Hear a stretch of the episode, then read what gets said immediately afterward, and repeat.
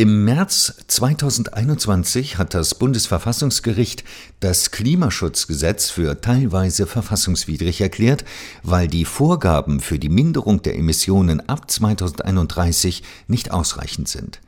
Das Deutsche Institut für Wirtschaftsforschung, das DIW Berlin, hat in einer am 13. Oktober 2021 veröffentlichten Studie untersucht, wie die im Klimaschutz vorgesehenen Monitoring-Instrumente gestaltet werden müssten, um die klimapolitischen Vorgaben erfolgreich umzusetzen.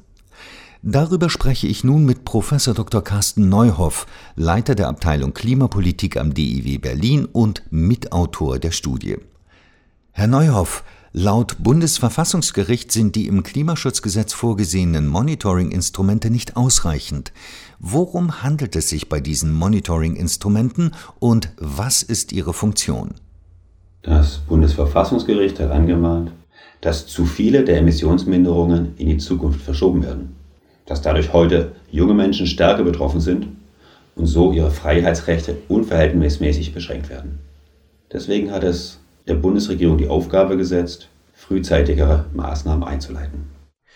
Die im Klimaschutzgesetz definierten Emissionsminderungen werden in einem jährlichen Monitoring-Prozess überprüft. Wie hoch ist die Aussagekraft dieses Monitorings? Die Minderungsziele werden für die Sektoren Energiewirtschaft, Industrie, Verkehr, Gebäude, Landwirtschaft und Abfallwirtschaft festgelegt und werden jährlich vom Expertenrat für Klimafragen auf Basis von Daten des Bundesumweltamtes überprüft. Allerdings verzögert sich die endgültige Messung von Emissionen auf Sektorebene und beinhaltet oftmals Sondereffekte. Misst man zum Beispiel Emissionen des Verkehrssektors im letzten Jahr, so stellt man fest, sie sind stark gesunken. Aber der Grund waren nicht die Klimaschutzmaßnahmen, sondern ein Sondereffekt, in diesem Falle Corona. Das gleiche gilt für sinkende Heizemissionen in einem besonders warmen Jahr. Das heißt, das Emissionsvolumen alleine sagt kurzfristig nicht viel über erfolgreichen Klimaschutz aus. Insofern sind diese Indikatoren auch für sich gesehen unzureichend für ein gutes Management der Klimawende. Was könnte denn getan werden, um dem Problem zu begegnen?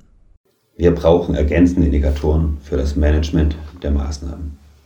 Zum Beispiel wäre es im Industriebereich notwendig zu definieren, wie viel klimaneutrale Produktion von Grundstoffen wir in den nächsten 5 bis 15 Jahren haben wollen und dann dafür auch die Infrastruktur aufbauen zu können und die entsprechenden Rahmenbedingungen zu schaffen.